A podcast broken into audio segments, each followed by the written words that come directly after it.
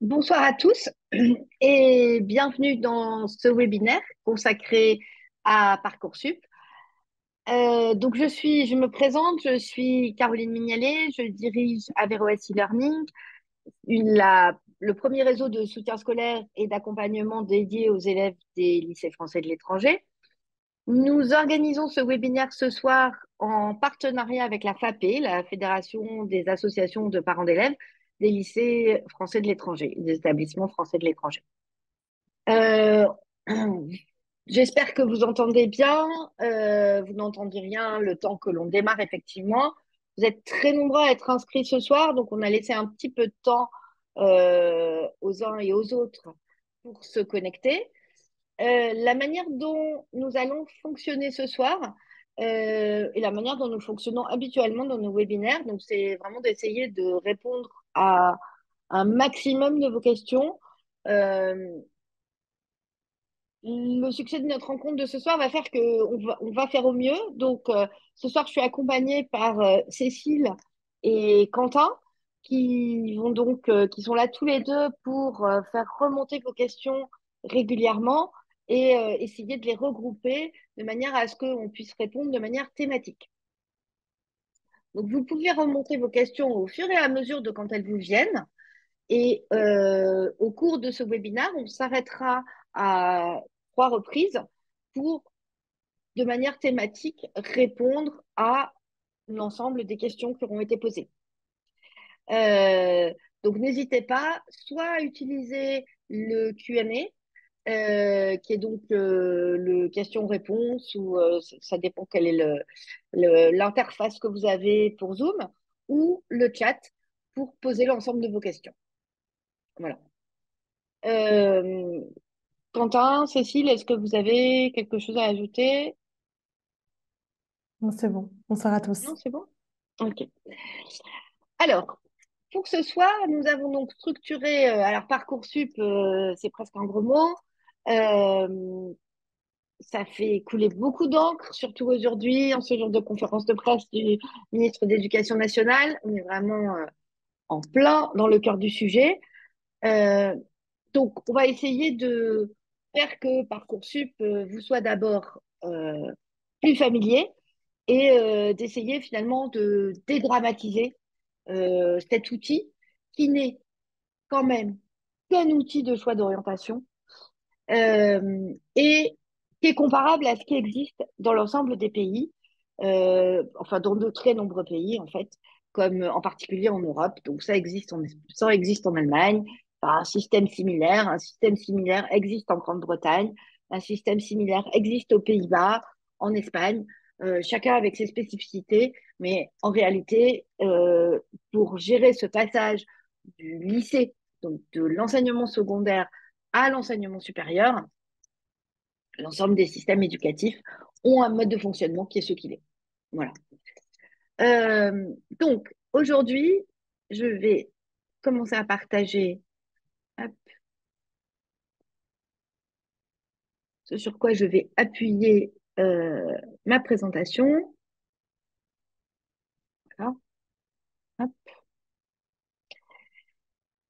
Et donc, on a, on a, construit en fait cette présentation autour de trois temps. Euh, Parcoursup cette année, cette session 2024 et les établissements français de l'étranger. Donc, les spécificités, qu'est-ce que vous allez pouvoir faire, qu'est-ce que vos enfants vont pouvoir faire, comment ça va s'organiser. Puis, dans un deuxième temps, la construction des candidatures à proprement parler. Donc là, on va rentrer dans ce qui est important, comment on remplit, comment il faut s'organiser un petit peu. Et puis, euh, dernier temps, comment est-ce qu'on peut améliorer son dossier euh, et comment est-ce que à Averroes e-learning, on peut accompagner les élèves au lycée euh, pour améliorer leur dossier, se donner plus de chances de réussir.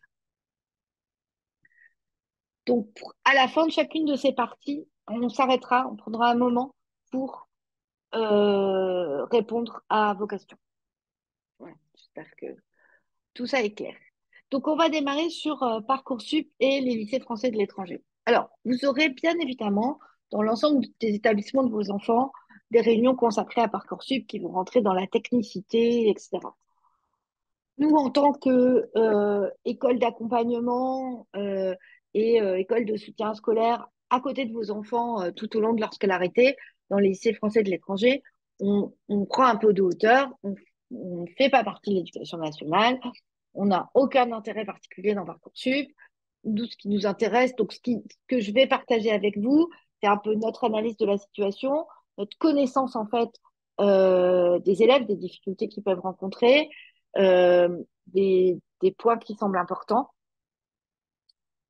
Et ensuite, tout ce dont on va discuter ce soir, vous en aurez un complément, ou vous l'avez peut-être déjà eu, euh, probablement plus pratique, plus en rentrant vraiment sur la plateforme euh, dans les établissements de vos enfants. Donc euh, voilà, les deux vont se, vont se compléter. Alors, commençons par qui est concerné Parcoursup, ça intéresse qui? Alors, ça intéresse les élèves qui souhaitent poursuivre des études supérieures en France.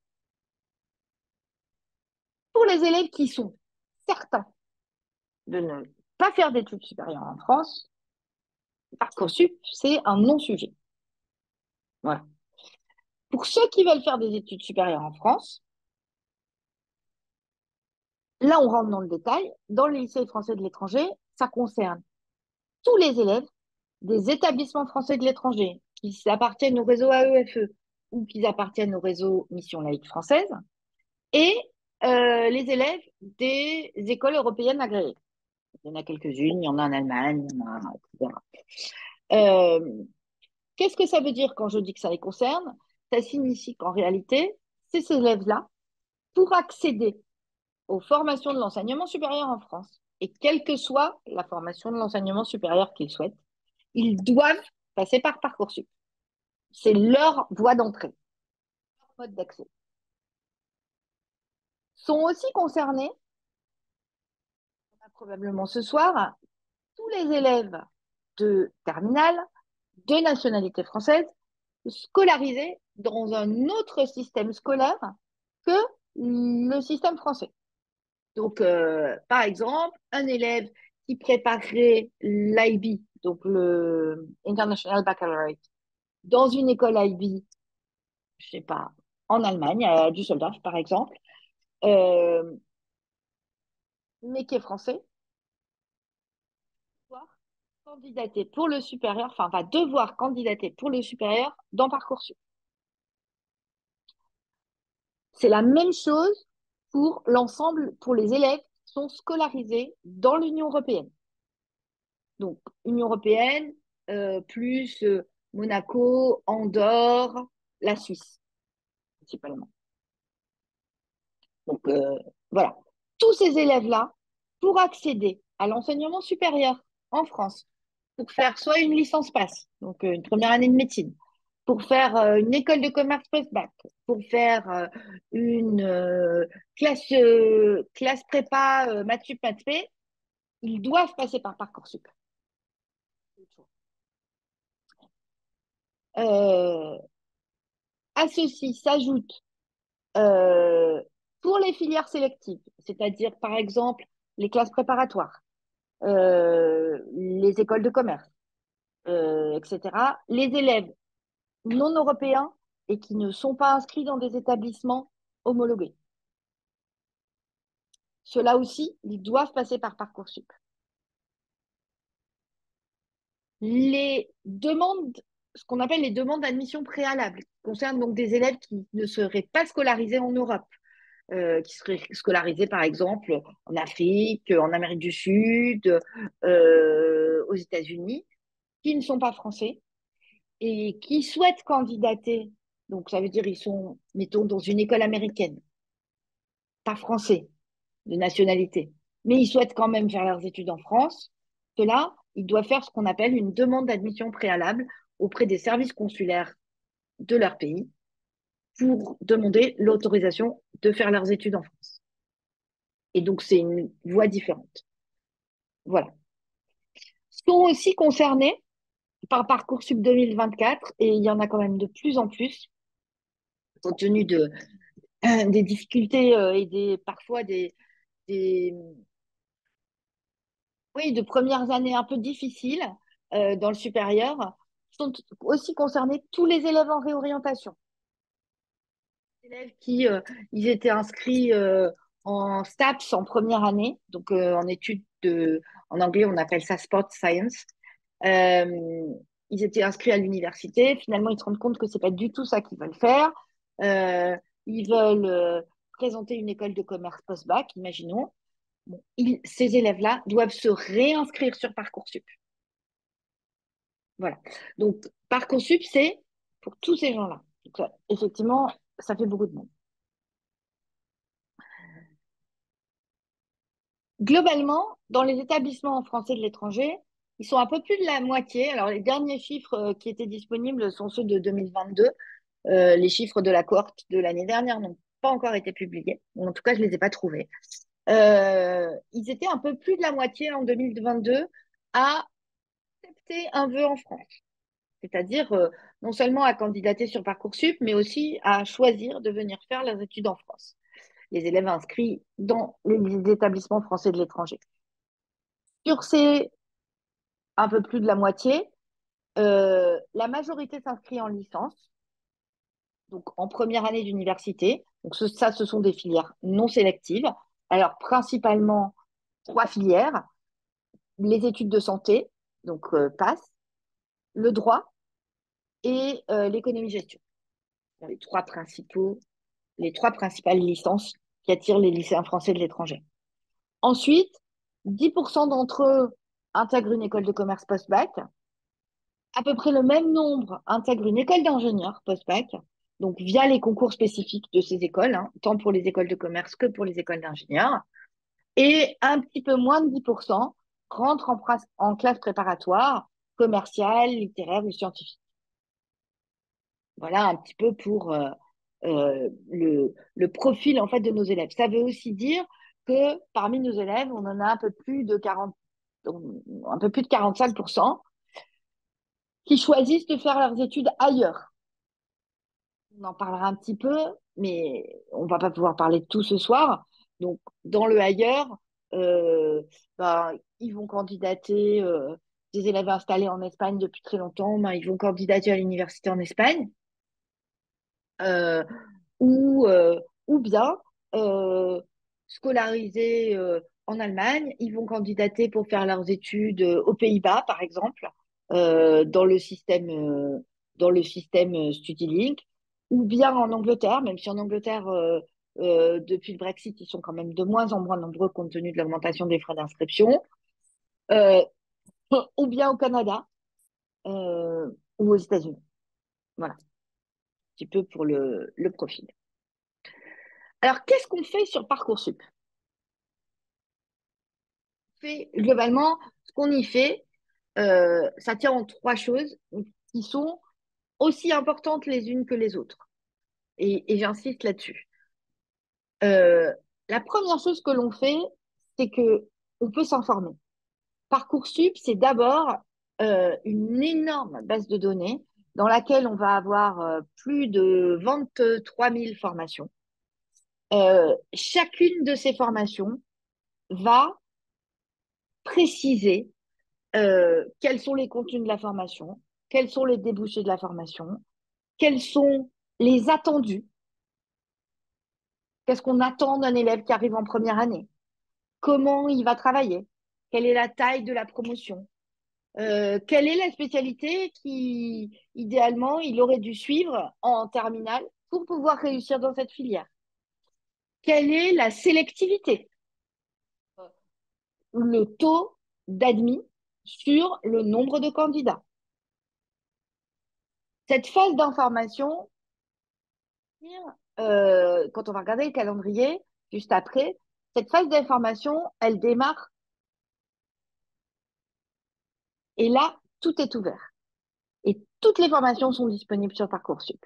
Ça veut dire que il faut prendre le temps d'aller lire. Il faut aller voir comment est-ce qu'on rentre en école d'architecture. Qu'est-ce que l'école d'architecture euh, par exemple, exige? Quels sont ses attendus pour qu'un candidat soit déclaré admis? Qu'est-ce qu'ils veulent? Euh, comment est-ce qu'on candidate? Quelle est la nature du projet? Est-ce que c'est juste son dossier sur Parcoursup? Ou bien est-ce qu'il faut en plus écrire une lettre spécifique, passer une épreuve orale, passer un concours écrit, etc. Tout ça, c'est dans, c'est précisé dans Parcoursup. C'est vraiment une mine d'informations hyper riche. Donc, euh, il faut l'utiliser, il faut en discuter. Ça peut être un outil de dialogue en famille. Alors, évidemment, euh, le soir de Noël, on peut avoir d'autres choses à discuter que le dossier Parcoursup. Et vraiment, je vous y encourage. Euh, mais euh, c'est un bon outil pour dialoguer en fait avec les jeunes parce que parfois ils ont des idées, des rêves, mais il faut aussi, il faut aussi de temps en temps revenir à bah, ce qu'est la réalité, c'est-à-dire que bah, un élève qui aurait pas pris l'aspect maths, euh, bah, il peut toujours candidater à une formation qui dit que les candidats doivent avoir suivi, les élèves doivent avoir suivi l'aspect maths en terminale, mais il n'a aucune chance d'être d'être euh, admis.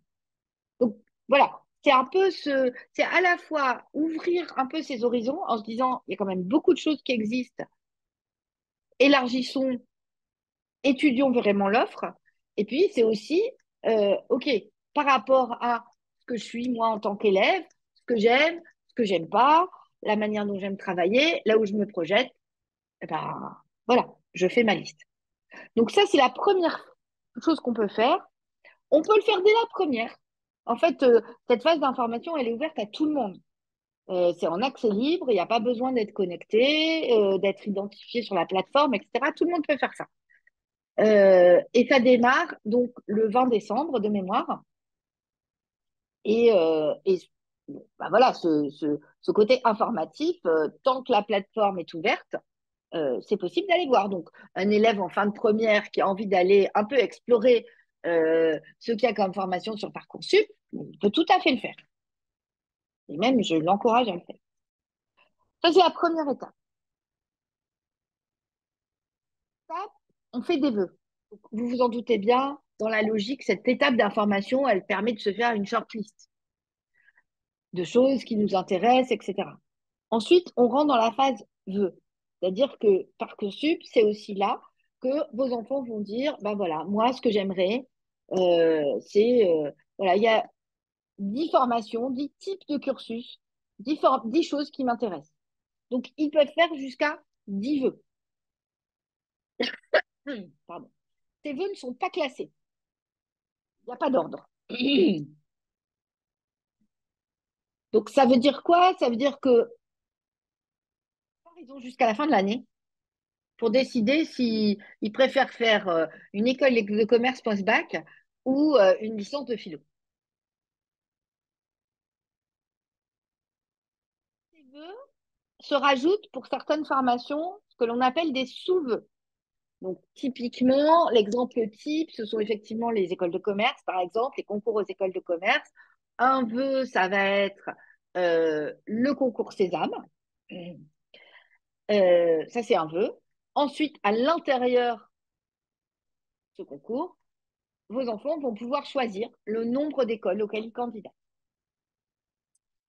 D'une manière générale, les sous-vœux sont limités à 20. Mais en réalité, il y a aussi des sous-vœux qui ne comptent pas, qui sont gratuits, qui ne sont pas décomptés des 20. De nouveau, pour les écoles de commerce ou les écoles d'ingénieurs, c'est concours commun. Les sous-vœux ne sont pas décomptés du total des sous-vœux. Voilà, j'espère que je suis à peu près claire. Et à cela s'ajoute pour chaque élève 10 vœux possibles en apprentissage, c'est-à-dire sur des formations qui proposent une filière euh, en apprentissage, donc euh, en alternance. Euh, typiquement, euh, eh ben, une formation.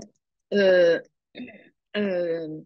bah, moi, ma fille, après son bac, elle a fait une classe de remise à niveau en cuisine, parce qu'elle voulait faire un BTS en cuisine. Donc, comme elle avait fait un bac général, il y a une première année de mise à niveau, qui est l'équivalent d'un CAP, qu'elle a fait dès sa première année en alternance. Et ensuite, elle a fait son BTS en alternance. Donc ça, c'est un vœu, qu'on appelle un vœu en apprentissage. Ça, c'est la deuxième partie. Cette deuxième phase ouvre en janvier, elle se clôture le 14 mars. Ça signifie, je reviendrai euh, dans le calendrier, qu'après le 14 mars, on ne peut plus rajouter de vœux. Donc, mon conseil, euh, il faut saturer les vœux, première phase, et utiliser le maximum d'offres, le maximum de choix sont proposés aux enfants. Dernière étape, étape du choix. À partir du 31 mai, euh, vos enfants vont recevoir des réponses. Ces réponses, ça peut être oui, vous êtes accepté, non, vous êtes, vous n'êtes pas accepté, ou vous êtes en liste d'attente. Alors, si on est accepté dans la formation qu'on voulait absolument, bah là, dès le 31 mai, bah là, ça va s'arrêter très vite. C'est-à-dire que euh, votre enfant reçoit l'information comme quoi il est accepté. Il accepte, lui, le choix. Puis, c'est terminé. Toutes les autres candidatures qu'il avait faites Si la première offre qu'il a, qui est obtenue, ne lui convient pas tout à fait, euh, il peut dire, il peut dire oui, mais. Dire oui, mais j'ai des formations sur lesquelles je suis en liste d'attente, donc j'attends. Les formations pour lesquelles le dossier de l'élève n'a pas été retenu, ça c'est terminé aussi, euh, euh, ça s'arrête là. Voilà pour le choix.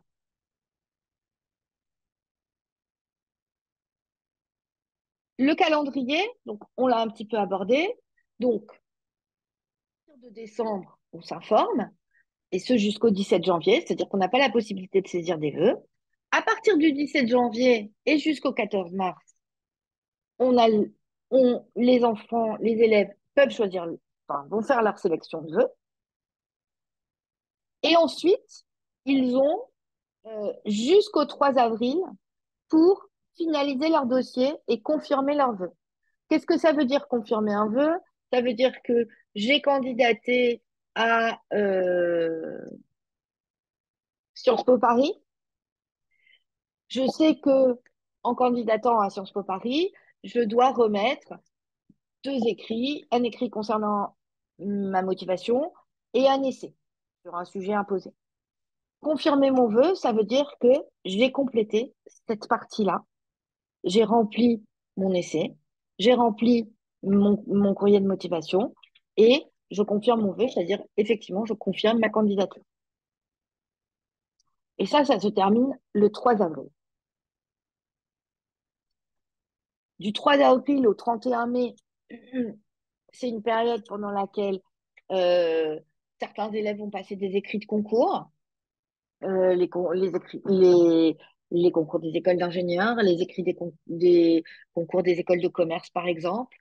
Euh, éventuellement, vont passer des épreuves orales pour Sciences Po, par exemple. les élèves vont aussi passer en avril le concours des instituts d'études politiques, etc. Et à partir du 31 mai jusqu'au 12 juillet, les élèves vont recevoir des réponses. La petite nouveauté, c'est que à partir du 1er juillet, les vœux, les élèves qui n'auront pas accepté de manière définitive une offre de formation et qui auront encore des vœux en attente devront placer leurs vœux sur les vœux restants. C'est-à-dire, euh, en gros, ils devront dire, euh, bon, je suis accepté là, mais j'attends encore des réponses. Euh, en fait, mon vœu numéro un, c'est cette formation-là que j'attends.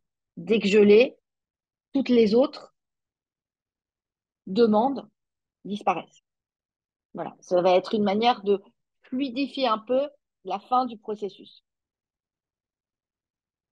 Autre élément important en termes de calendrier, même si ça concerne quand même peu d'élèves, euh, aujourd'hui, surtout, en tout cas, très peu de nos élèves dans les établissements français de l'étranger, à partir du 11 juin 2024, s'ouvre ce qu'on appelle la phase complémentaire. La phase complémentaire, c'est une phase qui va permettre à des élèves qui n'ont aucune proposition de faire des vœux supplémentaires sur des formations qui ont encore de la place. Voilà. Euh, pour le calendrier. Alors, avant que je réponde aux premières questions euh, sur cette partie, quelques points de vigilance pour les élèves des lycées français de l'étranger, parce que quand même, euh, il y en a. D'abord, les dates et heures limites qu'on va vous communiquer au lycée, que vous allez trouver sur Internet, ou que vous allez voir sur le site Parcoursup, sont bien évidemment en heure France.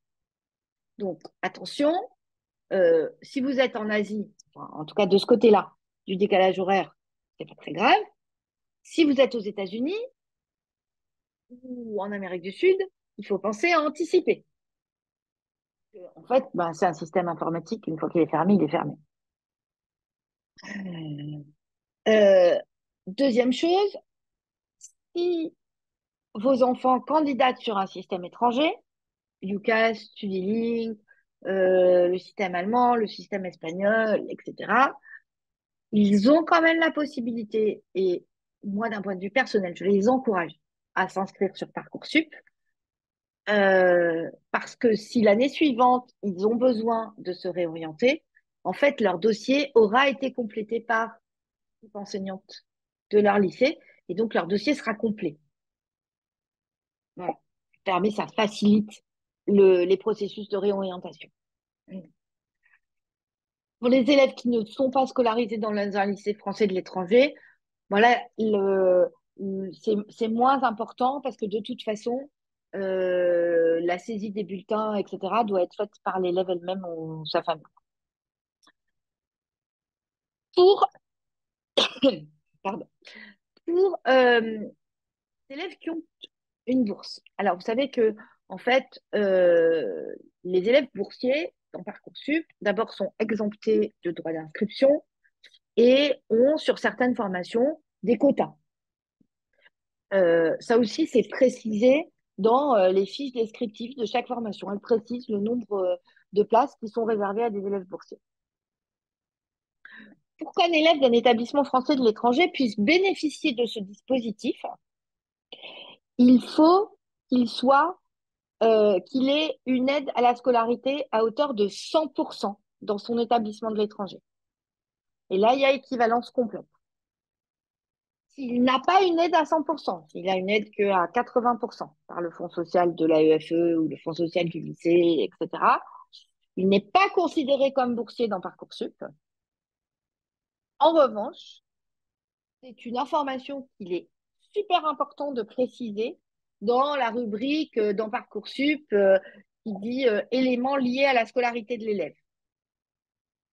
Ou rubrique dans laquelle on va pouvoir préciser que, je ne sais pas, par exemple, un élève dispose d'un PAP pour dyspraxie, par exemple ou euh, pour euh, troubles de l'attention. Voilà. Dans cette rubrique-là, on va pouvoir préciser ce genre d'informations. Et c'est là qu'on va mettre aussi, que vous pourrez mettre aussi, le fait que votre enfant euh, a une aide à la scolarité. Autre chose importante et très différente des enfants de métropole, en France, les élèves sont sectorisés pour les filières non sélectives. C'est-à-dire qu'un élève qui veut s'inscrire en fac de droit, euh, s'il est inscrit dans un lycée de l'Académie de, Toulouse, par exemple, donc euh, je ne sais pas moi, il est au lycée à Agen, euh, il n'a le droit de candidater en fac de droit que sur l'Académie. Il n'a pas le droit de candidater en fac de droit à Lyon. C'est pas possible. Pour les élèves des lycées français de l'étranger, et c'est un véritable avantage, euh, pour les élèves des lycées français de l'étranger, il n'y a pas de sectorisation en première année de licence, donc votre enfant peut candidater où il le souhaite.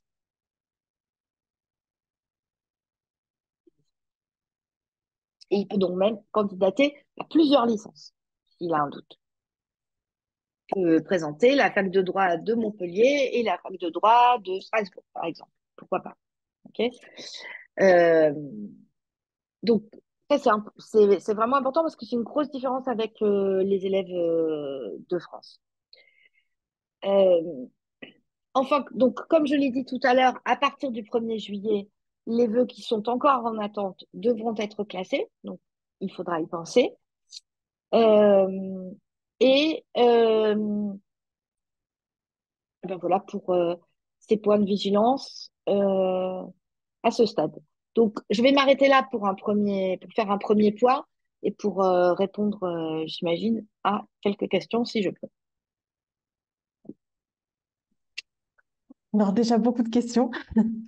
Euh, tout d'abord, si on fait une année de césure, par exemple, ou si on fait une école privée, euh, est-ce qu'on peut candidater euh, dans le cas d'une sur Parcoursup dans le cas d'une réorientation? Alors, en ce qui concerne les écoles privées, et qui, c'est vrai que je ne l'ai pas dit, je vais y revenir après, mais les écoles privées qui ne, qui ne recrutent pas via, Parcoursup, il y en a. En revanche, sur la phase information, elles sont quand même répertoriées dans Parcoursup et sur la plateforme. Et sur la plateforme, on va trouver les modalités d'accès à ces formations et le fait qu'il faut en candidater directement, parler directement auprès de l'école, etc. Donc ça, vous le trouverez. Et du coup, elles ne constituent pas un vœu. Euh, moi, euh, on a la possibilité de s'inscrire sur Parcoursup et de mettre qu'on fait une année de césure. C'est quelque chose qui est possible. Donc, il faut profiter de cette opportunité, surtout si le, jeune est inscrit dans un établissement euh, homologué, parce qu'en en fait, les enseignants vont compléter ce qu'on appelle, et on y reviendra, sa fiche à venir. C'est-à-dire vont compléter les appréciations, compléter les bulletins scolaires, etc. Et toute cette information, si l'enfant décide de se réorienter l'année suivante, en fait, quand on réouvre son dossier à Bac plus 1, en disant je veux me réorienter, on vous demande sur Parcoursup, pour l'avoir fait, j'en parle en connaissance de cause, euh, on vous demande est-ce que vous aviez un dossier l'année dernière? Si oui, on vous récupère en fait toutes vos informations. Donc en fait, tout est là. Donc ça, c'est l'énorme avantage. Voilà. Ensuite, une autre question par rapport aux élèves des lycées français de l'étranger. Est-ce qu'ils sont défavorisés ou au contraire favorisés en fonction de leur lycée d'origine? Euh, Est-ce qu'il y a des quotas euh, ou des classements de par lycée euh, sur Parcoursup? Alors d'abord, pas, pas, du tout sur Parcoursup. C'est-à-dire que là, la question que tu me poses, ça concerne des formations qui seraient donc sélectives. Et donc, ces formations sélectives, ben, les jurys de sélection étudient les candidatures à la mano, c'est-à-dire que c'est pas Parcoursup qui sélectionne les candidatures. Ça, c'est pas vrai. Euh, c'est-à-dire que si on prend Sciences Po, par exemple, où euh, voilà, ben, il se dit, euh, j'ai encore eu la question ce matin, les élèves des lycées français de l'étranger sont parfois défavorisés. en fait, dans les faits, Sciences Po, par exemple, réserve 30% de ses places à des élèves boursiers ou à des élèves venant de conventions d'éducation prioritaire, de, de convention de cordée de la réussite ou euh, la convention euh, d'éducation prioritaire. Bon, bah, ça c'est dit. Ensuite, sur les 70% restants, euh, je ne pense pas que l'on puisse dire que les élèves des lycées français de l'étranger soient défavorisés par rapport à d'autres élèves. je ne pense pas qu'on puisse dire ça aujourd'hui. Euh, dans le... Et même, je, je dirais même qu'en ce qui concerne les licences, ils auraient plutôt tendance à être favorisés, puisqu'ils pas ils ne sont pas sectorisés. Ça veut dire que ça leur ouvre plus de possibilités quand même. Dans, dans le même esprit, euh, comment on peut mettre en valeur le fait qu'on vient d'un lycée français d'étranger et en l'occurrence, comment on peut valoriser un, IB si on, dans, dans le cas où on fait un IB Dans le cas où donc on ne suit pas une scolarité française. Eh ben, en fait, euh, vous allez compléter, euh, vous allez compléter euh, quand vous remplissez le dossier d'un enfant qui vient d'un IB, vous allez devoir saisir toutes ses notes, donner tous ses bulletins, lister son école d'origine. c'est excessivement bien fait. lister son école d'origine, etc. Et ensuite, dans la partie activités, centres d'intérêt, euh, éléments liés à la scolarité, etc., on va pouvoir préciser euh, tout un tas d'éléments qu'on a envie de faire remonter.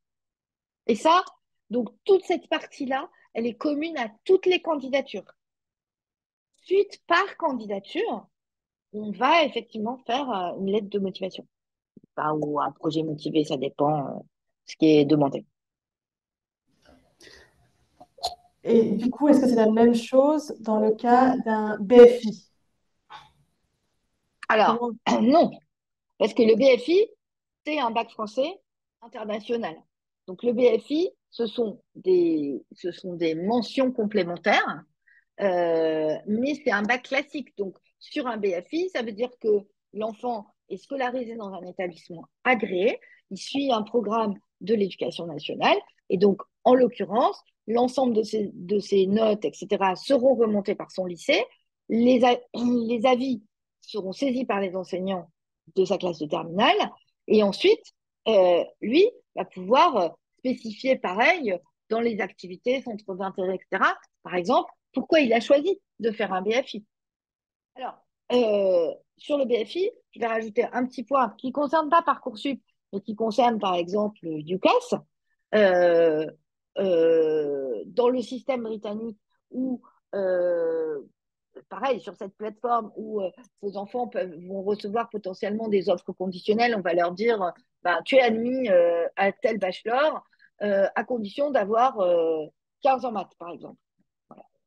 Quand vous regardez sur UCAS les, les barres d'admission, c'est pareil, c'est très précis, très clair. Quand on fait un BFI, quand on, on a en plus le BFI, en plus du bac classique, euh, il faut compter un point de moins sur les notes qui sont exigées. Donc, ça, donne une prime, en fait, quelque part. je suis très claire. Ensuite, euh, tu as parlé tout à l'heure des quotas au niveau des bourses. Est-ce qu'il y a des quotas également sur les handicaps? Les élèves qui seraient handicapés? Euh, euh, j'avoue que je sais pas. En fait, euh, je sais pas. Euh,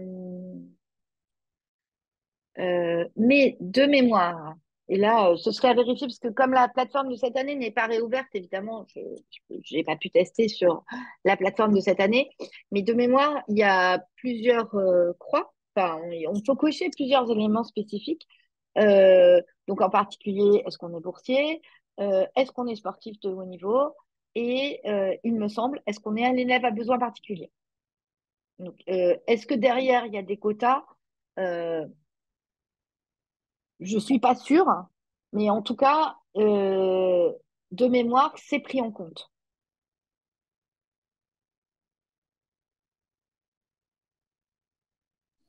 Est-ce qu'un élève qui aurait un dossier limite pour Parcoursup cette année euh, et qui donc serait accepté nulle part, pourrait retenter le baccalauréat l'année prochaine avec un dossier meilleur et donc avoir de meilleures chances de réussite Ah, alors ça, c'est une question. Euh, alors là, je, vais juste. Je vais donner mon opinion d'enseignante, là, pour le coup. Euh, c'est rarement très productif de redoubler une terminale quand on a déjà eu son bac. pourquoi? Parce que en fait, euh, on n'est pas dans le truc, en fait. Euh, on n'est pas dans le truc. Euh, donc, il vaut mieux faire autre chose. donc, je sais pas, il vaut mieux, par exemple, avoir une expérience autre. Alors, peut-être en apprentissage, ou peut-être une expérience professionnelle, ou une expérience de stage, ou une expérience humanitaire, ou quelque chose de différent et recandidater l'année suivante avec euh, bah, du coup un profil enrichi et en ayant peut-être une meilleure idée de ce que l'on veut faire. Euh, voilà, moi je, pencherai plutôt pour cette solution. Ensuite, euh, donner la possibilité à un élève de redoubler la terminale s'il a déjà eu son bac, c'est complètement soumis à l'autorisation de l'académie. Et on a eu un cas récemment parmi nos élèves euh, en Amérique du Sud et ça a été refusé par l'académie. Donc, je ne pense pas que ce soit quelque chose qui soit très... De toute façon, personnellement, je ne pense pas que ce soit quelque chose qui soit très bénéfique.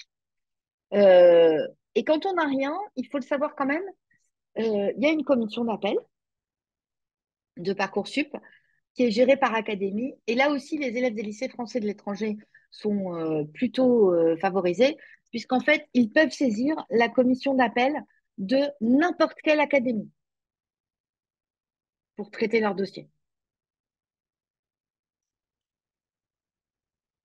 Euh, pour reclarifier euh, ce que tu disais tout à l'heure par rapport à, Parcoursup et aux sélections, est-ce que concrètement le lieu de résidence peut influencer, ou non euh, Parcoursup, donc que ce soit l'algorithme de Parcoursup ou les sélections ensuite? Normalement, non. plusieurs questions sur la phase d'acceptation des vœux. par exemple, est-ce qu'une école ou université peut accepter un candidat en disant oui si, par exemple, mention très bien? Euh, Alors ça, c'est ce qu'on a...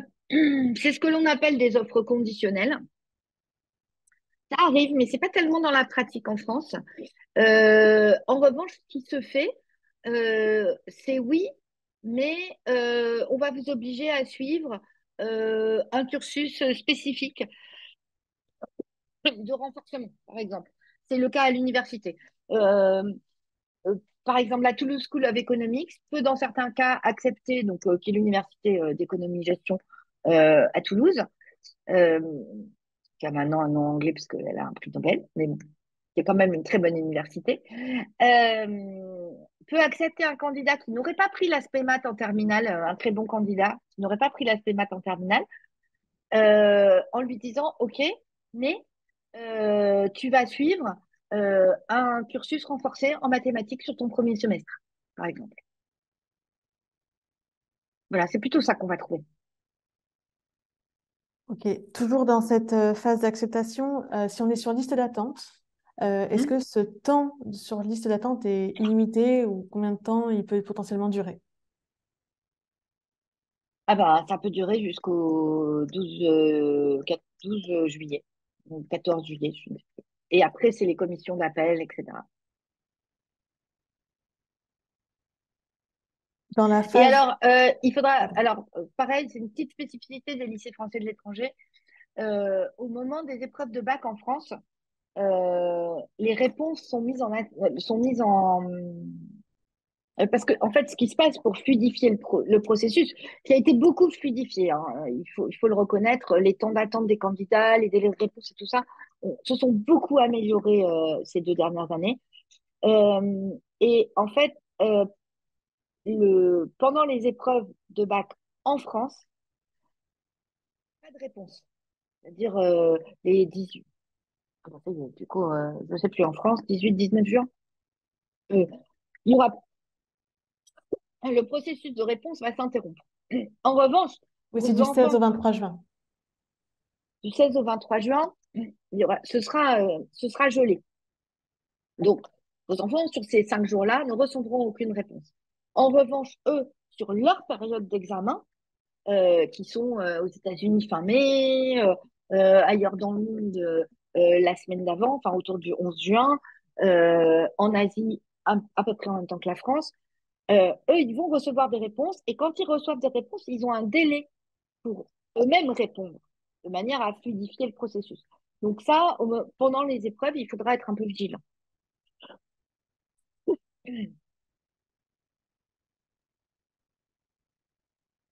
Euh, toujours dans cette phase d'acceptation, euh, on nous demande si les notes des épreuves finales servent à, quelque chose, dans le sens où si les offres ne sont pas conditionnelles, comme dans UCAS, euh, à quoi servent les notes finales du bac? Et donc à pouvoir rentrer dans le supérieur. Euh, ensuite, en revenant sur la phase de choix, euh, par exemple, si on souhaite faire des, études de médecine, comment bien choisir sa fac de médecine en France, sachant qu'on vient de l'étranger? Ah bah, c'est une conjonction de pas mal de choses. Euh, d'abord, on a bien sûr euh, la possibilité. D'abord, on peut se renseigner. Il y a des facs qui ont plus ou moins bonne réputation, etc. Euh, il y a des universités ils sont, ils sont plus faciles d'accès que d'autres. donc ça, ce sont des statistiques que vous allez retrouver sur Parcoursup. Et puis ensuite, ben, on le sait, la première année de médecine, c'est une année qui est excessivement exigeante. Donc, la plupart des élèves vont faire une prépa à côté. Les partiels vont venir très vite. C'est une année qu'on peut pas redoubler. Donc, c'est vraiment une année qui est, qui est, dure. Bah, il faut privilégier pour le jeune un environnement qui lui, qui lui facilite un peu la vie. Donc, ça peut être chez ses grands-parents ou ça peut être pas loin de là où il a des cousins ou là où il connaît des gens où son grand frère et sa grande sœur euh, est en école d'ingénieur, euh, etc. Voilà. Et euh, il faut effectivement, au-delà de la fac, privilégier un cadre de travail qui facilite la vie de l'élève, du futur étudiant.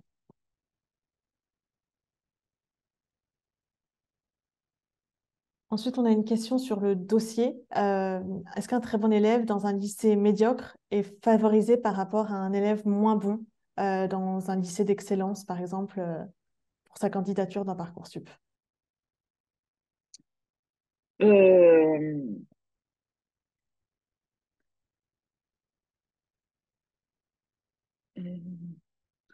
Sûrement, mais je rappelle quand même que, euh, sûrement un petit peu, mais je rappelle quand même que les sélections, donc quand on parle de filière sélective, les sélections sont faites par les jurys de sélection.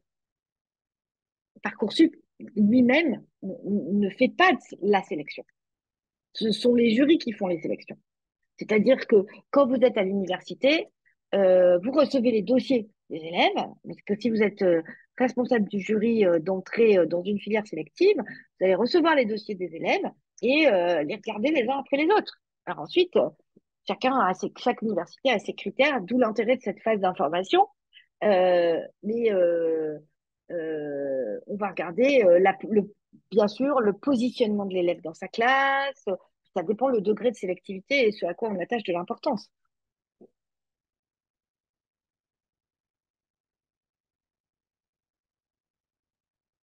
Enfin, on a une question aussi euh, sur, euh, par exemple, si on, candidate dans une même université, mais dans différents programmes, euh, ces mhm. différents programmes comptent comme des sous-vœux.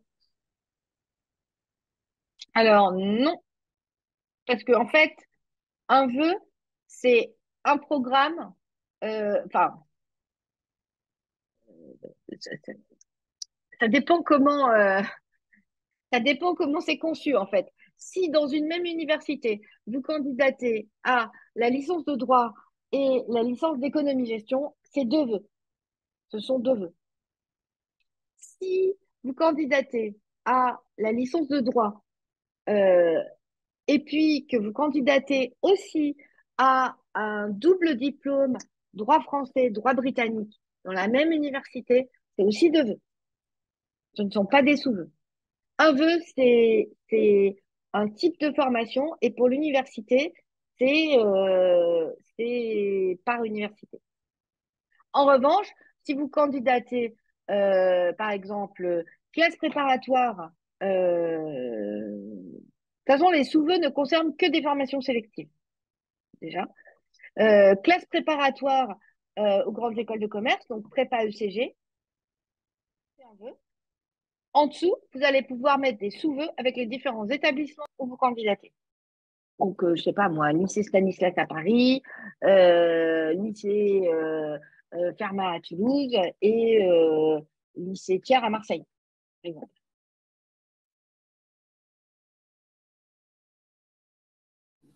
Au niveau, au niveau de la plateforme, est-ce que c'est l'élève qui reçoit les réponses Est-ce que c'est les parents et, ou les deux? Alors, c'est l'élève qui reçoit les réponses. Euh, en fait, euh, c'est son numéro de téléphone, il reçoit ça sur son téléphone euh, ou par mail. Et, les parents reçoivent aussi une information comme quoi l'élève a reçu une réponse. Et après, je bien prendre une dernière question, mais sinon, on va passer à la suite. Et Parcoursup a une hotline et téléphonique et par mail qui, pareil, pour les avoir testés, fonctionnent très bien et sont étonnamment réactifs. Alors évidemment, quand c'est la veille de la clôture des vœux, il y a plus de temps d'attente. Mais là aussi, il y a des vraies personnes qui vous répondent à des questions précises, individuelles, personnelles, etc. Donc, il ne faut pas hésiter à, l'utiliser. Est-ce que Parcoursup euh, devient indisponible à certains moments, au moment de forte affluence euh, Et par rapport à ça, est-ce qu'il faut prévoir du coup un temps d'avance pour faire ses vœux avant les deadlines? Ah bah, Comme toute plateforme informatique, euh, il vaut mieux éviter d'attendre la dernière heure pour faire sa saisie. Mais globalement, euh, ces dernières années, je n'ai pas de souvenir de gros crash ou etc. Normalement, euh, techniquement, ça fonctionne plutôt bien. Si vous êtes OK, je vous propose qu'on passe à la suite. Alors, on va passer à la deuxième partie et donc, comment on construit ces candidatures, justement On trade un peu dans le dur? Donc, euh, vous allez trouver sur Parcoursup, c'est, et donc là, on a, je vais avancer un peu plus vite, une offre qui est globale, donc qui regroupe toutes les formations. Donc, certaines formations, on va avoir, et c'est le, premier, le premier cas, les dossiers hors Parcoursup. Donc, ça veut dire l'information, vous allez la trouver sur Parcoursup, y compris concernant les dossiers de candidature, ce qu'il faut mettre dedans, comment ça se passe, où il faut l'envoyer, etc. Le, taux d'admission, combien il y a d'élèves par promo, comment se déroulent les cours et tout ça, tout ça, vous allez le trouver sur la plateforme. En revanche, il va falloir physiquement envoyer votre dossier ailleurs, le site d'une école ou etc. Ça, ça veut dire que ça se fait hors Parcoursup, ce qu'on appelle un vœu hors Parcoursup. Donc, bien évidemment, il ne compte pas dans les vœux de l'élève, dans les dix vœux. Donc, j'ai pris comme exemple les écoles de cinéma, par exemple. Les écoles de cinéma, elles, recrutent hors Parcoursup. Voilà. Euh, les filières sélectives. Là, c'est pareil.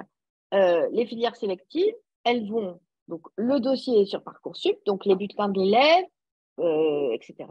Et les filières sélectives, elles vont, et donc je le redis, hein, c'est chaque filière, chaque formation qui va sélectionner et classer les candidats de manière à pouvoir envoyer les réponses.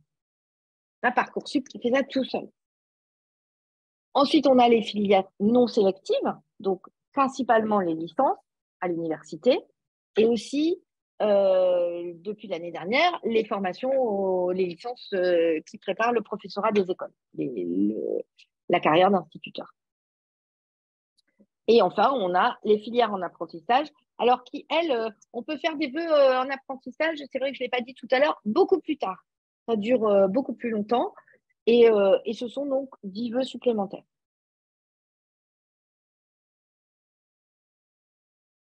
Pour optimiser ces choix, j'en ai un peu parlé tout à l'heure. Pour les filières sélectives, je, je le redis parce que vraiment c'est important. moi, je le dis à mes élèves de terminale. Tous les ans, euh, il faut lire le descriptif de la formation. C'est la question de savoir si c'est bien ça qu'on veut. Bien lire les attendus en termes de spécialité et de niveau.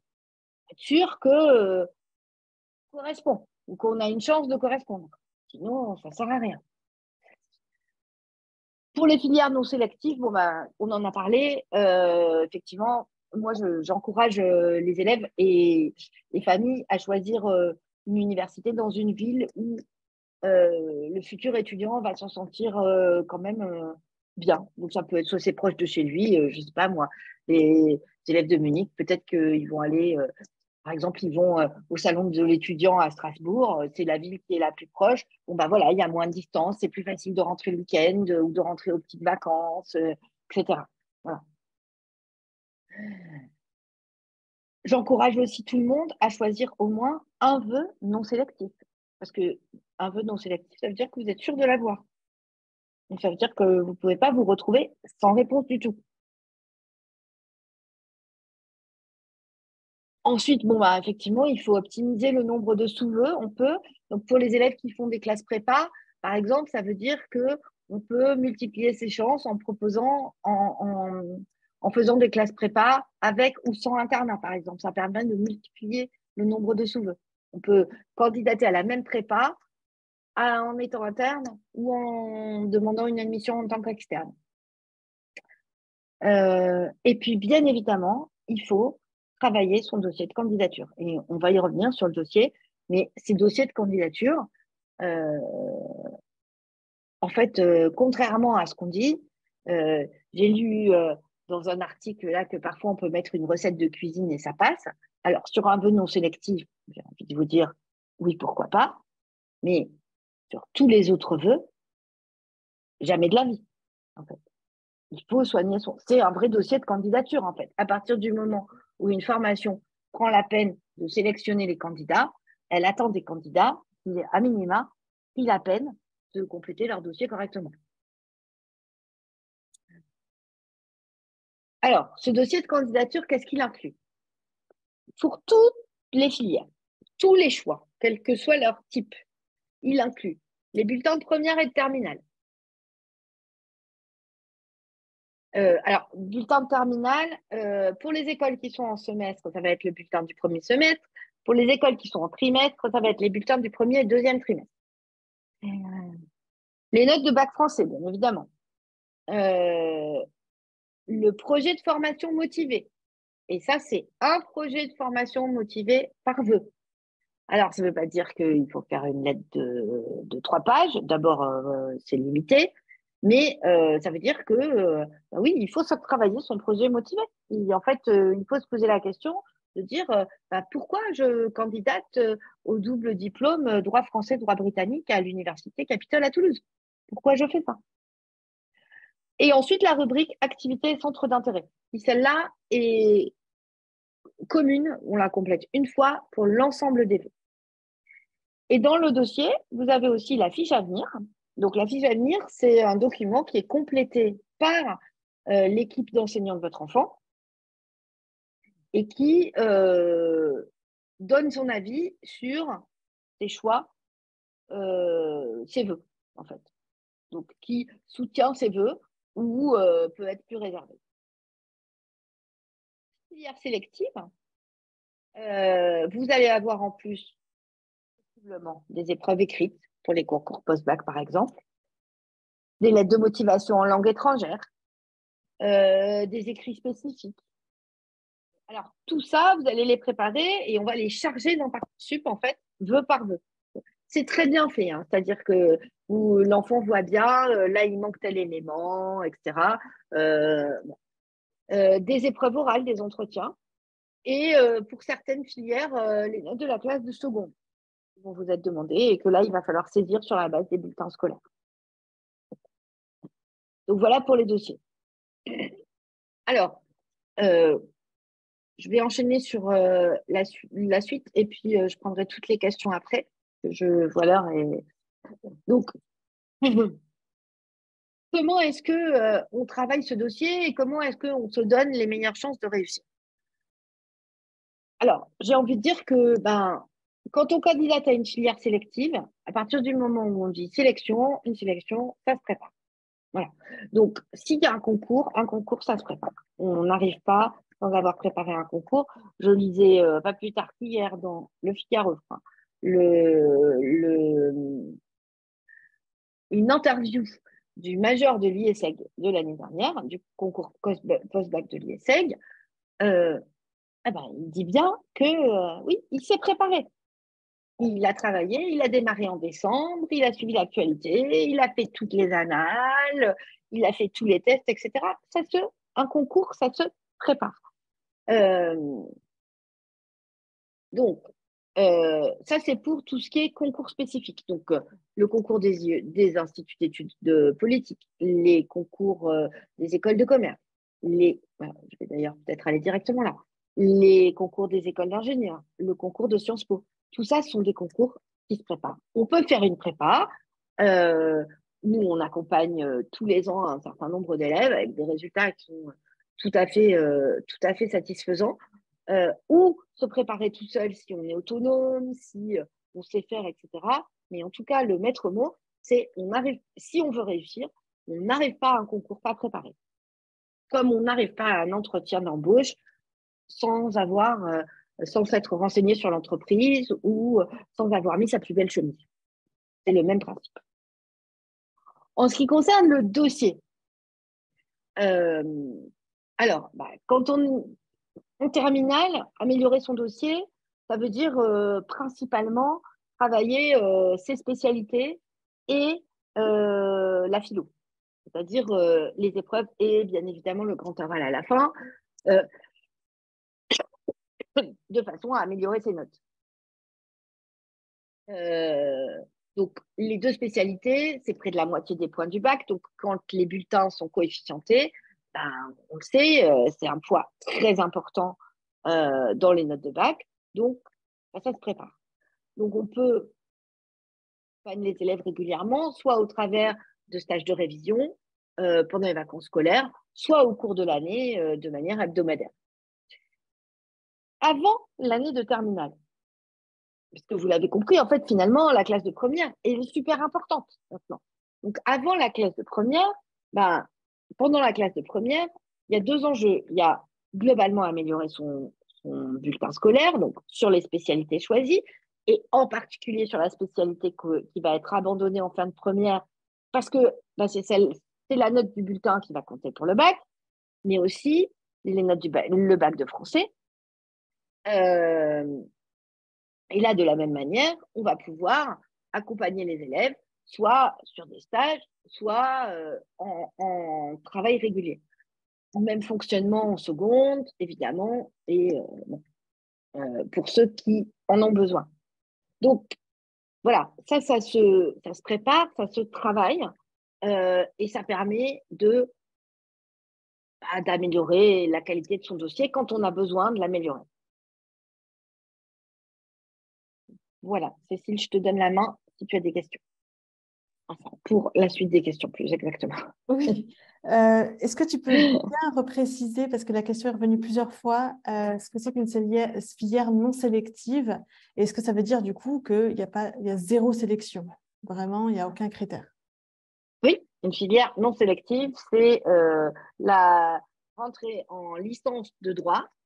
ce n'est pas une filière sélective. Tout le monde peut rentrer. Évidemment qu'il y a une limite, c'est le nombre de places en fait. C'est-à-dire que une fois qu'ils ont rempli l'amphi, ils ont rempli l'amphi. Mais normalement, effectivement, euh, et là, c'est euh, qui sont euh, sectorisés. Euh, s'ils acceptent le premier vœu sur la licence de droit, oui, ils seront admis. Voilà évidemment, s'il n'y a plus de place, il n'y a plus de place. C'est-à-dire qu'une université qui a 2000 euh, demandes pour, euh, et 200 places, euh, bah, forcément, elle ne peut pas dire oui à tout le monde. Voilà. Mais ce n'est pas une sélection, c'est-à-dire que ça va être par ordre de dossier. Et est-ce que du coup, tu peux donner des exemples de filières sélectives à l'université, par exemple? C'est parce que aussi la question est, est Oui, alors à l'université, toutes les, doubles licences. Donc, euh, j'ai donné des exemples. Euh, donc, bah, par exemple, à la Sorbonne, vous avez des doubles licences en euh, sciences politiques et, et histoire de l'art. Vous avez des doubles licences en économie et sciences politiques ou relations internationales. vous avez des doubles licences à l'université en langue et quelque chose d'autre, langue et économie, langue et euh, physique-chimie. Vous avez, euh, euh, voilà, je pense à l'INALCO par exemple, vous avez des doubles licences en langue rare, type vous faites arabe et relations internationales. voilà, tout ça, ce sont des filières sélectives à l'université, c'est-à-dire que le nombre de places est limité, et qu'on va sélectionner les dossiers des élèves. Oui. Euh, dans la phase candidature, euh, comment mettre en avant, euh, comment remplir, la, mettre en avant ces activités ou ces centres d'intérêt si justement on ne fait pas d'activité dans notre pays où on est, dans la ville où on est, on n'a pas la possibilité de faire d'activité, pas de stage. Est-ce qu'on peut la laisser vide comment, comment se mettre en avant dans ces cas-là? Alors, on peut la laisser vide, mais enfin, moi j'ai quand même toujours moi, j'ai cette question avec des élèves tous les ans. Donc, euh, en fait, euh, des élèves qui font rien, ça n'existe pas. Ils ont toujours des centres d'intérêt. En fait, il faut être créatif. Un stage, ça peut être, euh, ça peut être, je sais pas moi, que vous avez, que l'élève a participé à une formation en langue. Ça peut être que il a, il faut, il, faut être créatif en fait dans son, dans son, sans se faire mousser. C'est pas vrai qu'un élève de terminale arrive et il a parfois, on le sait dans certaines zones du monde, c'est difficile d'avoir des activités, c'est difficile de, de, participer à des choses, etc. Bah là, il faut parler de ses passions, de ce qui intéresse. Euh, voilà. Ça ne sert à rien d'inventer, euh, mais euh, on peut faire l'effort de se creuser un peu quand même. De... C'est aussi l'occasion, pour être très honnête, il y a quatre rubriques, ce n'est pas, pas très long. C'est aussi l'occasion pour euh, ces jeunes de terminale de, bah, de réfléchir un peu sur, euh, sur eux-mêmes et leur parcours. Donc, ce n'est pas inintéressant, en fait, comme processus. Euh, est-ce que c'est important pour un candidat de participer aux portes ouvertes des écoles auxquelles il souhaite candidater? Alors, c'est important pourquoi? Si la question est est-ce que ça augmente ses chances de réussite? Je ne crois pas que les écoles fassent un croisement entre, je pense qu'elles ont suffisamment à sélectionner, je ne crois pas qu'elles vérifient, elles font le croisement entre ceux qui ont participé aux journées portes ouvertes et euh, ceux qui candidatent. Euh, en revanche, c'est important pour se projeter, pour savoir euh, si effectivement c'est l'information qui, qui vous convient. c'est important de se dire, bah, est-ce que j'ai envie d'être là? Je me souviendrai toujours. Euh, c'est le plus facile. évidemment, euh, j'ai quatre enfants, donc pas mal d'expérience. Ils sont, ils, sont tous finis. Euh, mais je me souviendrai toujours d'avoir emmené une de mes filles passer l'oral à Sciences Po à Menton. Et en fait, dans ce campus, elle l'a complètement foiré, mais c'est pas pas très grave. Mais en fait, à peine arrivée dans ce campus, elle me dit non mais maman, je peux pas venir là. À l'époque, on habitait en Turquie, on habitait Istanbul. Et euh, bah, Menton, c'était une ville minuscule. Le campus, il est posé. Oh, c'est ultra sympa, mais en fait, elle ne s'y voyait pas du tout. Donc, à ce titre-là, c'est important. Mais euh, aujourd'hui, quand même, la plupart des portes ouvertes se font en virtuel. Et alors, évidemment, ça ne permet pas de voir les lieux, etc mais ça donne une bonne idée quand même de l'ambiance, de, on y croise des anciens élèves, on y croise des profs, donc ça permet de quand même se projeter. Et après, euh, si on a l'occasion, on peut aussi aller voir les campus lors d'un voyage en France ou euh, euh, quand on est en, je sais pas, l'été entre la première et la terminale, par exemple. Si on vient en France passer quelques temps, ça peut être l'occasion d'aller faire un petit tour et voir deux, trois écoles, même si, et même si ce n'est pas les portes ouvertes, souvent les écoles sont assez accueillantes en fait. Elles vont vous laisser rentrer, jeter un œil, etc. Ça donne. Oui, euh, c'est important. Euh, est-ce que dans son dossier de candidature, on peut joindre des documents en plus, comme euh, des lettres de motivation en anglais, même si c'est requis qu'en français par exemple, ou des lettres de recommandation de professeurs Alors, ça c'est un peu c'est un peu contraint. Euh, il me semble qu'il y a un endroit. Dans certains cas, vous pouvez ajouter des, documents qui ne, sont pas exigés. Mais sinon, vous ne pouvez ajouter que ce qui est demandé comme document. Ça reste un système informatique?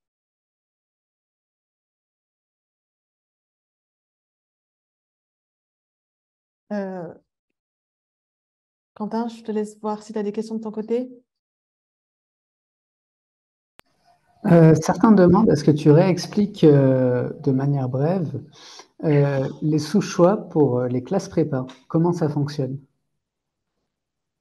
Alors, quand on fait un, choix pour une classe prépa, on va choisir. alors, c'est très précis parce que, alors, du coup, vous allez candidater. Si je prends l'exemple des écoles de commerce, donc, euh, les écoles de commerce pour les élèves qui viennent de bac général, ça s'appelle une prépa ECG.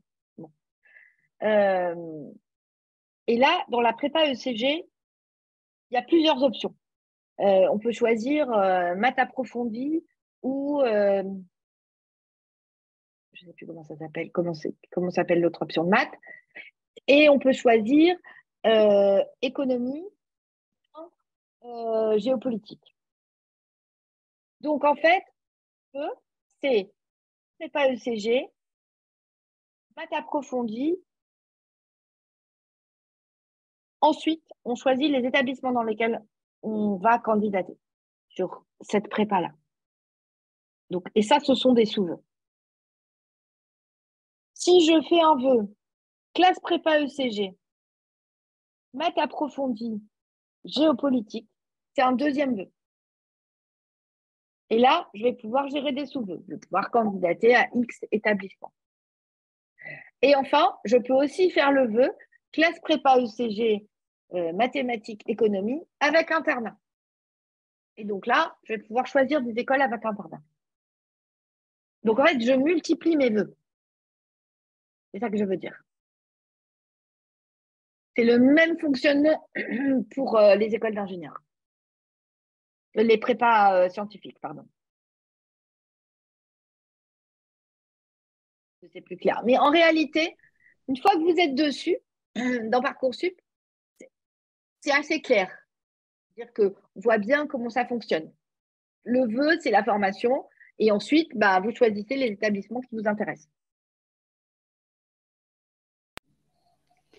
Parfait. Ensuite, euh, ce sera la dernière question pour le moment de mon côté. Euh, est-ce qu'on propose des formations euh, pour préparer les dossiers de candidature ou des prépas, des aides? Non. Alors en fait, on ne fait pas ça du tout.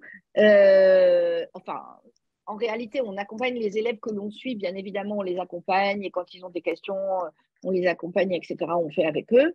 mais non, on ne fait pas ça spécifiquement.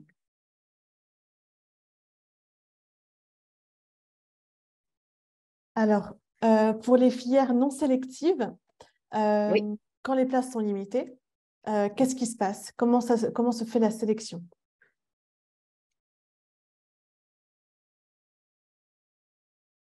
Ma compréhension est que c'est premier arrivé, premier servi. En fait, ils acceptent beaucoup plus de. En fait, ce que vous allez voir sur Parcoursup, c'est le, le, le euh, vous, allez voir le, taux de sélectivité. C'est-à-dire, vous allez voir euh, combien d'élèves ont candidaté et combien ont finalement euh, sont complètement rentrés. Vous allez voir que dans les universités, la plupart du temps, c'est 100%. Pourquoi? Parce que bah, tout le monde met un vœu non sélectif, mais on le sait bien, les élèves qui ont aussi des vœux sélectifs, leur vœu non sélectif, c'est celui que c'est pas celui qu'ils vont accepter s'ils ont choix, s'ils ont autre chose. Donc en fait, euh, en réalité, euh, sur les filières universitaires, euh, il y a assez peu de, assez peu de, bah, il n'y a, pas de sélection. Et donc, alors ensuite, comment elle gère en fonction du nombre de places? Je pense que c'est statistique, c'est-à-dire que je pense qu'ils admettent peut-être trois fois plus d'élèves que le nombre de places qu'ils ont en réalité, parce qu'ils savent en fonction de combien ils ont accepté d'élèves l'année d'avant et combien sont finalement venus, etc.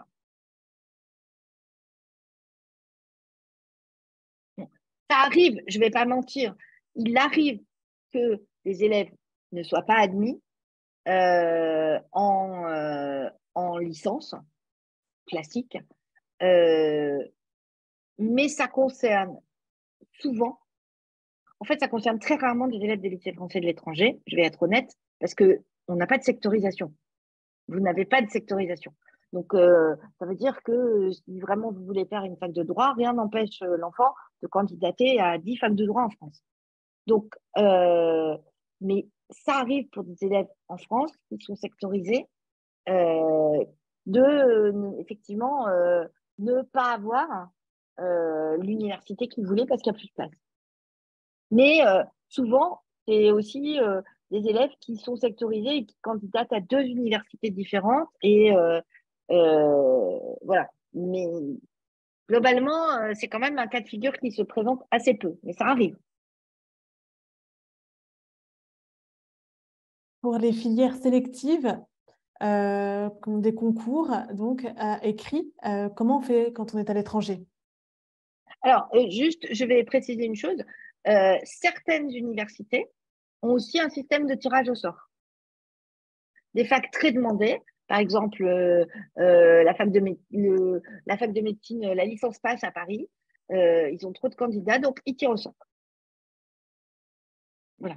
ça ne s'appelle pas une sélection, c'est-à-dire que ça, là, pour le coup, c'est complètement le hasard. Voilà. Ah bon. alors, quand on est à l'étranger pour les concours, alors ça dépend quel concours. La plupart des concours organisent. Euh, euh, alors, il y, a plusieurs, il y a plusieurs solutions. Soit les concours sont digitalisés entièrement.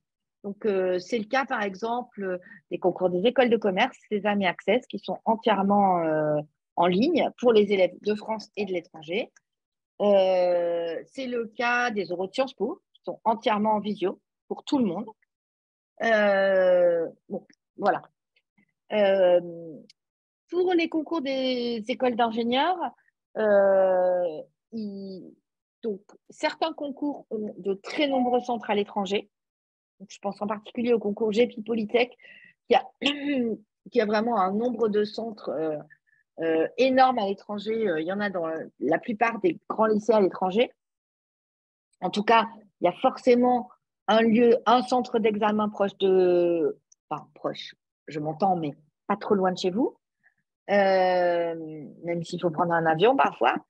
Euh, et euh, pour les élèves de l'étranger, pareil, le concours sur les écoles d'ingénieurs, il y a deux concours qui organisent des, épreuves à distance. Et il y a un concours pour lequel il est, il est obligatoire de venir en France. Et donc là, il faut choisir un centre d'examen. C'est pareil pour le concours des IEP, donc euh, les instituts d'études politiques, où là, il faut venir physiquement passer le concours en France. Donc, on peut faire un choix de, de centre d'examen, et sinon, les concours vous affectent au centre d'examen qui est normalement le plus proche de chez vous. Alors, je ne sais pas très bien comment ils font ça si vous habitez euh, euh, à Mexico, mais bon, voilà. Mais si on est en France, par exemple, enfin, si vous êtes en Allemagne, de manière, euh, en règle générale, par exemple, les lycéens des lycées français d'Allemagne, ils vont passer le concours d'IEP à Strasbourg. J'imagine que si vous êtes en Italie, euh, vous allez plutôt à Aix.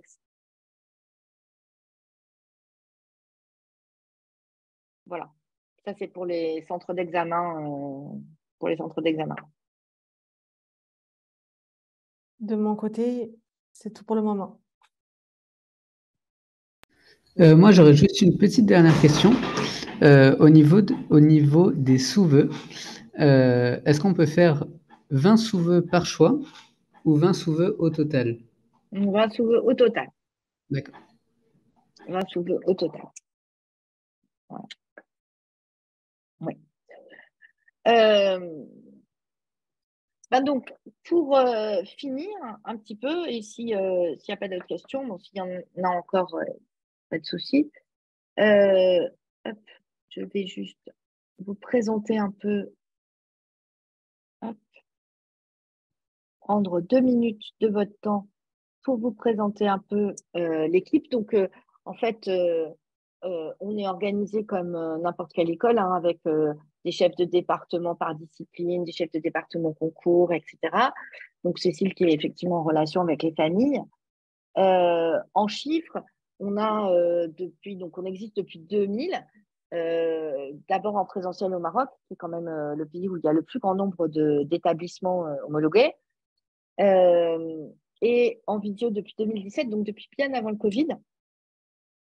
Et je pense que ce qui est vraiment le cœur de, notre, de la manière dont on accompagne nos élèves, c'est que d'abord, on travaille avec, une équipe d'enseignants permanents, c'est-à-dire ce sont nos propres enseignants avec le qu'on forme et qui travaillent avec nous euh, au fil du temps, qui travaillent en équipe avec des chefs de département, etc.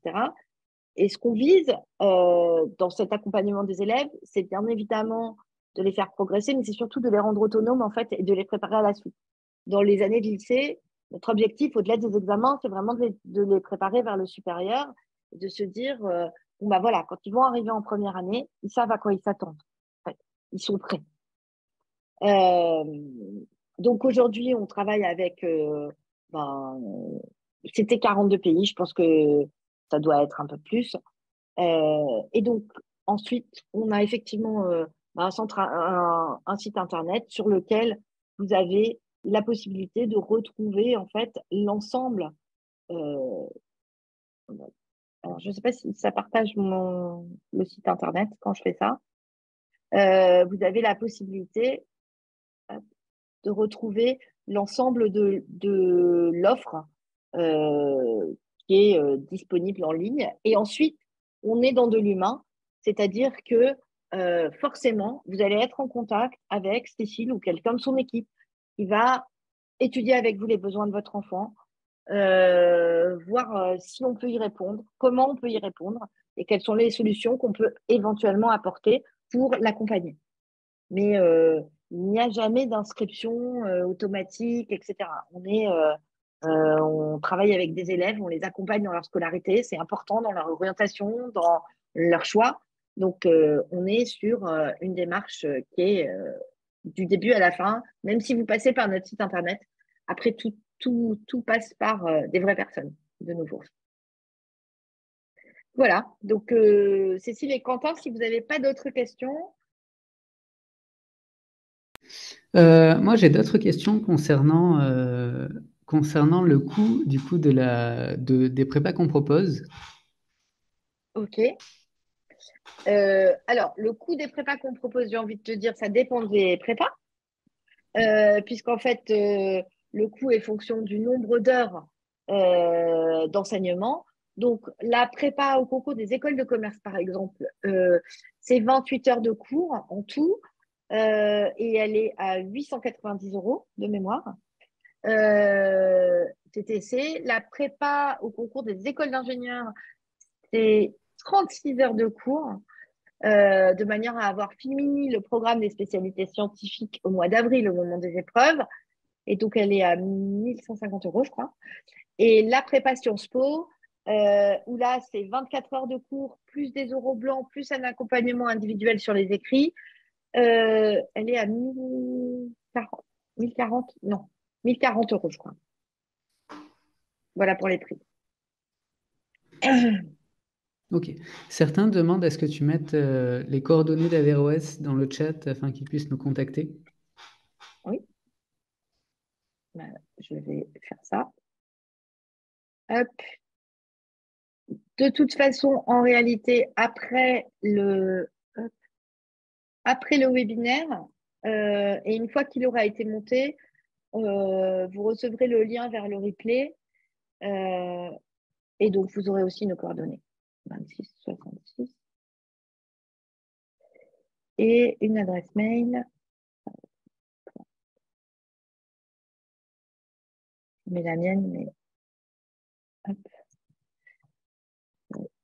learning.com. Et celle de Cécile, c'est cécile at averroes-e-learning.com. Et le site www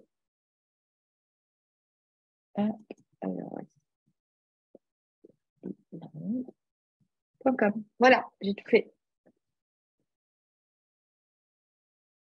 Dans le chat.